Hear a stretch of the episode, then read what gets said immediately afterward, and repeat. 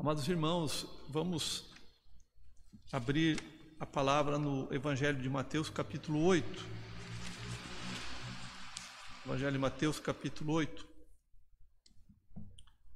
E vamos fazer a leitura dos versos 23 ao 27. Mateus 8, 23 a 27. E ele diz o seguinte: Então, entrando ele no barco, seus discípulos o seguiram. E eis que sobreveio no mar uma grande tempestade, de sorte que o barco era varrido pelas ondas. Entretanto, Jesus dormia. Mas os discípulos vieram acordá-lo, clamando: Senhor, salva-nos, perecemos. Perguntou-lhes então Jesus: por que sois tímidos, homens de pequena fé? E levantando-se, repreendeu os ventos e o mar, e fez-se grande bonança. E maravilharam-se os homens, dizendo: Quem é este que até os ventos e o mar lhe obedecem? Amados irmãos, essa passagem é muito, muito conhecida. Podemos fazer muitas aplicações a respeito é, dessa passagem aqui que mostra né, aqueles homens e Jesus numa situação, digamos assim, um tanto quanto complicada. Eles, é, Jesus tinha resolvido então atravessar ali o, o, o mar da Galileia, ir para outra margem, atender né, a, a, a, uma situação que depois, no decorrer do, do capítulo, vocês vão ver, né? Ele vai lá e liberta aqueles endemoninhados gadarenos. Com certeza, né? A vida de Jesus, essa ida, essa ida dele até lá com seus discípulos, foi algo impelido pelo Espírito do Senhor. Mas agora aqui eles estavam nessa situação. Ah, essa, essa, essa passagem, essa narrativa, vocês também encontro no Evangelho de Marcos, capítulo 4, do 35 ao 41, e Lucas 8, 22 a 25, com pequenas variações, algumas diferenças aqui que são interessantes, né? elas todas elas compõem um quadro para que a gente possa entender melhor. E a mensagem desta noite, amados irmãos, é, eu, eu quero trazer aqui quatro características baseadas nessa situação em que Jesus se encontrava, em que os discípulos se encontravam, quatro é, características da verdadeira igreja. Hoje a igreja é, mundial, a igreja como corpo de Cristo, né, igreja até individualmente, podemos falar assim, se encontra atravessando uma, uma grande tempestade. Aliás, o mundo todo se encontra atravessando essa grande tempestade relacionada à pandemia. Tem afetado não só a área da saúde, mas a área econômica, a área social, enfim, todas as áreas. E a igreja não tem sido, não tem sido diferente com ela. Aqui no Brasil temos vivido a situação, né, de sermos impedidos, de apesar de muitas igrejas tomarem todos os cuidados, de serem impedidos de abrirem igrejas e, e cultuarmos livremente. Isso tem, graças a Deus, aí sendo, sendo modificado em cidades e estados, dependendo da situação, aos poucos vai sendo normalizado. Mas é uma, uma tempestade que atravessamos porque irmãos em Cristo, crentes, pastores, também têm morrido devido a, a, a esta doença, a, a Covid. Muitas famílias têm sido afetadas por isso. E aqueles que, por exemplo, não têm nenhum, não tiveram, né, graças a Deus, nenhum problema com a, com a doença, não perderam nenhum conhecido, nenhum parente, ainda podem ser afetados pela questão do desemprego, pela questão econômica, ou seja, é uma grande tempestade que se abate. E como, é, e como igreja, como nós devemos nos comportar em relação a isso? E, e, e, e como é, nós devemos reagir perante tudo isso que nós estamos vendo. Então, vamos a essas quatro características.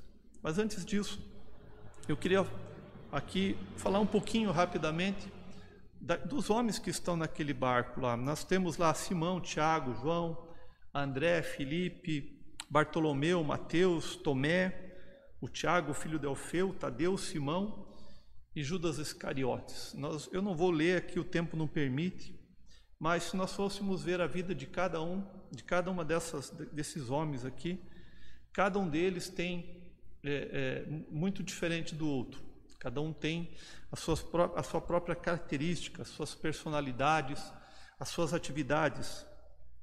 E é interessante como Jesus escolheu né, esse grupo tão diferente, de pessoas tão diferentes. Ali nós tínhamos pescadores, nós tínhamos cobrador um cobrador de impostos, um, um, um zelote, que era um militante político, visto ali pelos romanos como um terroristas, e alguns dos outros citados aqui não têm uma definição de trabalho, de atividade clara na Bíblia. Mas o fato é que aqueles homens eram muito diferentes. Alguns eram impulsivos, outros eram mais comedidos, alguns é, tinham uma dedicação e um temor e um zelo maior pelo Senhor, outros eram mais desleixados, alguns eram homens fiéis a Deus, mas também temos ali o grande traidor do Senhor. E, é, enfim, é, isso é um, é um, retrato também da igreja, né? da igreja que é, atual, a igreja do corpo do Senhor, onde tem tantas pessoas tão diferentes compondo este corpo. Mas é, é interessante que, apesar destas diferenças, desses homens tão diferentes, eles, todos eles, é, militavam, né, logicamente, até um determinado ponto da história.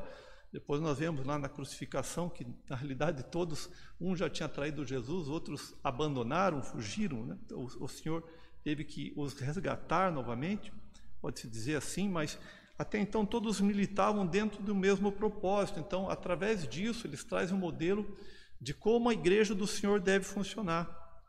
Como esse corpo deve funcionar. Porque ele não é perfeito, aqueles homens não eram perfeitos. E isso fica provado na Bíblia muitas vezes. Mesmo depois né, do Pentecoste, mesmo depois, eles, como apóstolos ali, sendo tremendamente usados por Deus, nós vemos no livro de Atos, ainda assim eles continuavam tendo as suas falhas. Mas esse corpo que não é perfeito em si mesmo, ele é aperfeiçoado pela cabeça que é Cristo. Então nós vamos explorar as quatro características desse corpo. E a primeira, a primeira característica importante que, que deve ser evidenciada na verdadeira igreja do Senhor é que ela deve ser obediente. Então esses homens eram obedientes ao Senhor ah, Jesus ordenara que eles entrassem no barco e fossem no barco e fossem para o outro lado do lago. Lá em, em Marcos 4, 35 e 36 está bem claro isso, né? Ele, Jesus manda eles entrar, eles entram e eles obedecem prontamente ao Senhor. E claro, nós vemos em algumas outras passagens que eles também às vezes contestaram um pouquinho as ordens de Jesus. Por exemplo, no milagre da multiplicação dos pães, né? quando Jesus fala lá, o que vocês têm aí, e eles ficam, ah, mas como é que nós vamos alimentar tanta gente com tão pouco? Como é que nós vamos, o que, que nós vamos fazer? Onde é que nós vamos comprar pão? Onde é que nós vamos comprar peixe? Quer dizer, eles ficam, de certa forma, ali um pouco contestando né, aquilo que Jesus estava mandando fazer. Ou também quando eles foram para Betânia, na ressurreição de Lázaro, seus irmãos lembraram, você que assiste, quando Jesus falou, ah, nós vamos voltar lá é, é, vamos voltar lá para atender o nosso é, irmão Lázaro que dorme e eles falam, ah, então agora nós vamos voltar lá para morrer. Então eles ficam muitas vezes contestando, mas no final sempre eles obedeciam. Eles podiam até às vezes duvidar um pouquinho, mas eles obedeciam, eles agiam né, como ah, os filhos lá da parábola em Mateus 21, 28 a 32. Né, tem aquele que diz, ah, eu, eu vou e acaba não indo, e tem aquele outro que fala, ah, eu não vou e acaba indo. Então eles parecem esse segundo filho, que falava que não ia, mas acabava obedecendo. E a gente entende né, como é difícil obedecer. Lá desde o Éden, nós falamos no início do culto né, sobre o Gênesis, a tendência natural do homem é a desobediência. É não obedecer às leis, não obedecer ah, ah, aquilo que é ordenado, tanto no aspecto natural, né, aqui eh, no mundo, né, obedecer às leis, é, como também, logicamente, aqui as leis do Senhor. Então, nós temos, o homem tem essa tendência à desobediência. Isso é um, é um reflexo, né? O pecado do homem. Nós é, vemos vemos isso muito, né, na, aqui, é, apesar de, logicamente, são, são coisas questionáveis que têm sido feitas pelas autoridades, a questão de, dessa, é, desse rigor para se ficar em casa, né, algumas cidades aí até ordenando estádio de sítio, coisas um tanto quanto absurdas, mas no primeiro momento, né, a, a, a recomendação de se ficar em casa, de, de se guardar, de se preservar, de usar máscara, muitas pessoas não obedeceram e muitas pessoas dessas vieram a ficar contaminadas, a acabar ficando doentes, né, contaminando outras pessoas, inclusive indo a óbito. Então, tendo uma consequência da desobediência. Então, em primeiro lugar, nós devemos entender que, apesar das diferenças, apesar, muitas vezes, nós até podemos, digamos assim, contestar aquilo que Deus está falando na Sua palavra, na, na Sua ordenança, o seu mandamento, contestar uma ordem divina de uma certa forma, mas devemos obedecer. Quando é, Deus ordenou Abraão, sai da tua terra e vai para um lugar que eu que eu vou te mostrar no caminho onde é, ele prontamente obedeceu. E ele não sabia onde era, e ele teve a sua recompensa. Então, muitas vezes nós, como igreja também, na nossa caminhada, não sabemos direito para onde Deus está nos levando, para onde Deus está nos encaminhando, qual é, qual é o, o resultado daquilo que Deus está fazendo, mas nós devemos obedecer às suas ordenanças. É, e não só obedecer, as ordenanças divinas, mas também as ordenanças humanas, as leis humanas, desde que essas não firam princípios bíblicos. Né? Devemos também obedecer às autoridades. Então, a primeira característica aqui de uma igreja e desses homens é que, apesar das suas reações, apesar da sua humanidade, apesar da sua dúvida, eles eram obedientes ao Senhor.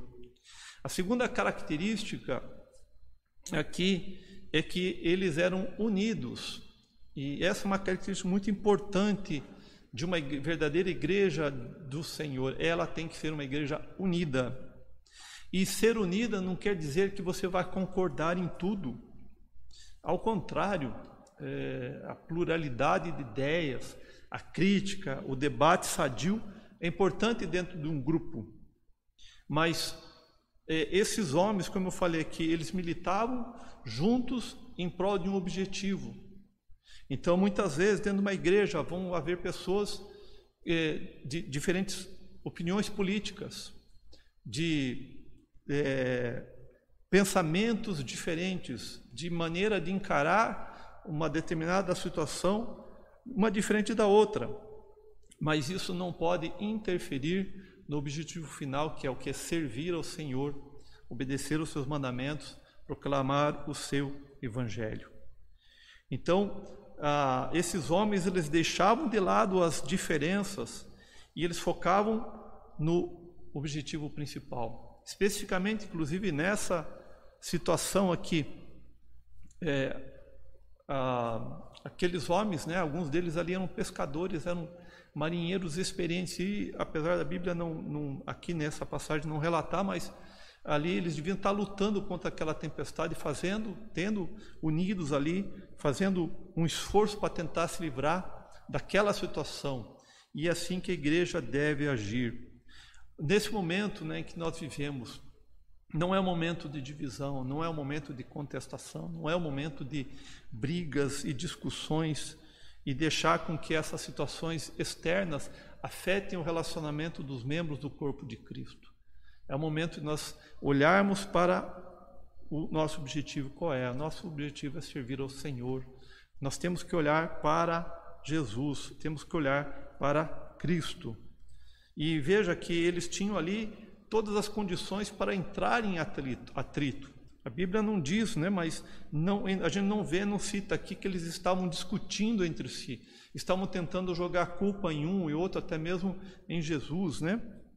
É, ali né, perante essa situação, mas eles é, não, não, não, não ficaram divididos em relação a isso. Ao contrário, o que que eles, é, o que que eles fizeram? O verso 25 diz assim: Mas os discípulos vieram acordá-lo não fala o discípulo, não cita um nome, mas não sei se todos ali, ou pelo menos um grupo de discípulos foi lá para acordar Jesus. Então isso mostra que eles estavam, foram unidos é, pedir esse auxílio, esse socorro, Senhor. Então a igreja precisa estar unida.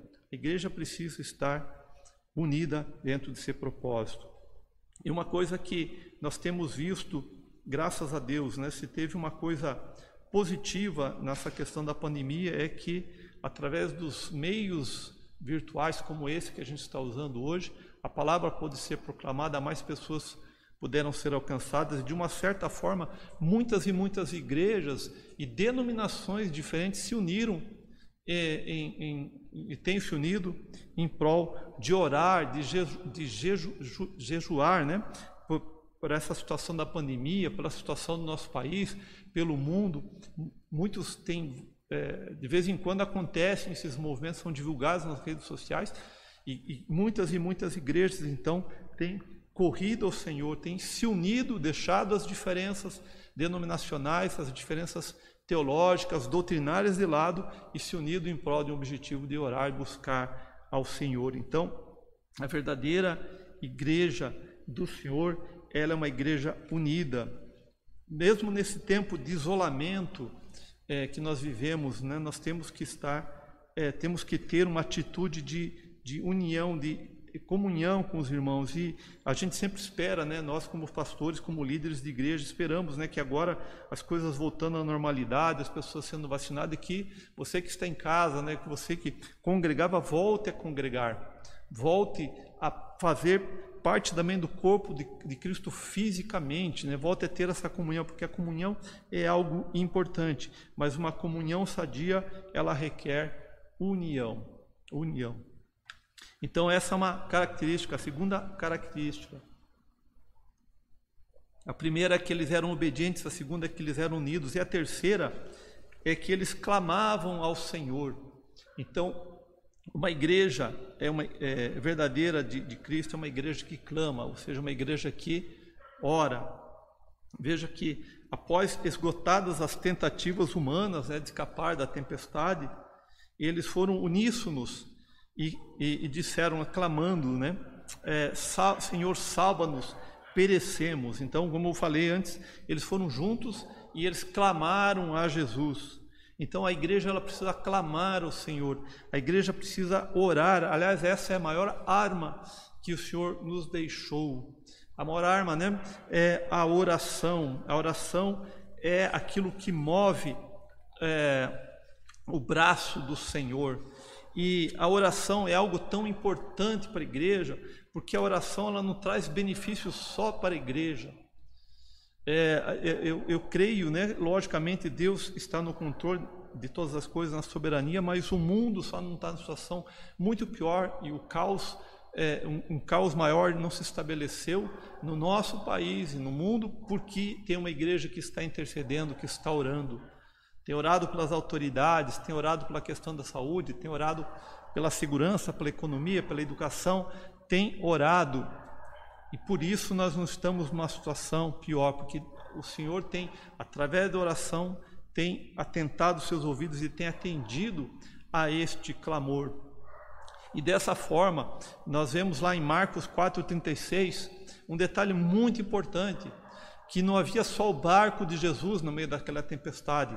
O verso, o verso, o verso diz o seguinte lá: E eles, despedindo a multidão, o levaram assim como estava, no barco, e outros barcos o seguiam. Quer dizer, haviam outros barcos seguindo o barco de Jesus. E quem sabe, né, muitos desses outros barcos que seguiam, digamos assim, eram de pessoas mundanas, eram de pessoas que não eram seguidoras de Cristo, que não eram ali, não, não talvez nunca tinham, tenham tido é, sido discípulas do Senhor se convertido, tido uma experiência com Deus, mas elas o seguiram.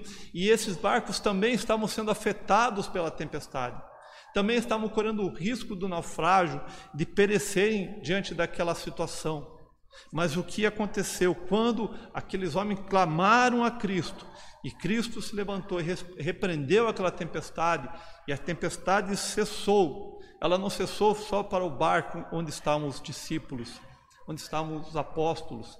Ela cessou também para os outros barcos que estavam naquela mesma situação. Quando a igreja ora, quando a igreja clama por tudo isso que está acontecendo e por outras situações, não é só a própria igreja, ou os membros da igreja, ou aquelas pessoas que são conhecidas nossas que são beneficiadas, mas o mundo é beneficiado.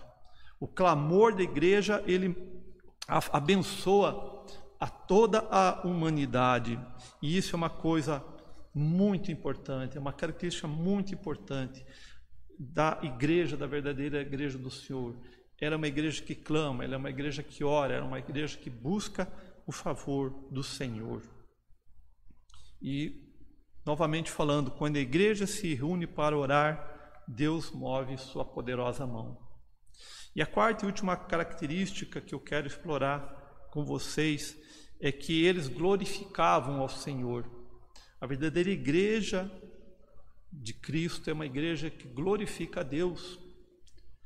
Infelizmente, hoje nós temos visto se glorificar muito, muito mais, às vezes, uma denominação, um líder, um, um líder religioso, um pastor, né, ou, ou, qualquer outra pessoa que seja uma referência dentro daquela comunidade, se coloca às vezes muito mais aquilo que aquela pessoa fala, ou uma, uma, uma, até mesmo uma, questão doutrinária do que aquilo que a Bíblia fala, daquilo que do, daquilo que Deus ordena.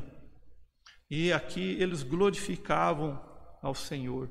Muitas vezes é, nós glorificamos a Deus pelos grandes milagres que acontecem na nossa vida, não é verdade? Livramentos, curas, situações que você orou, que você chorou, mas você tem glorificado a Deus pelo ordinário que acontece na sua vida?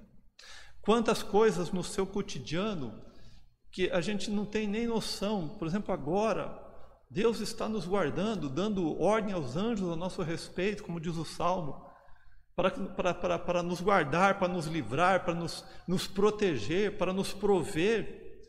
E a gente nem tem noção do que está acontecendo no mundo espiritual. E a gente, às vezes, como eu falei aqui, glorifica a Deus e tem que glorificar, às vezes, quando acontecem coisas extraordinárias, mas do ordinário da nossa vida você glorifica a Deus.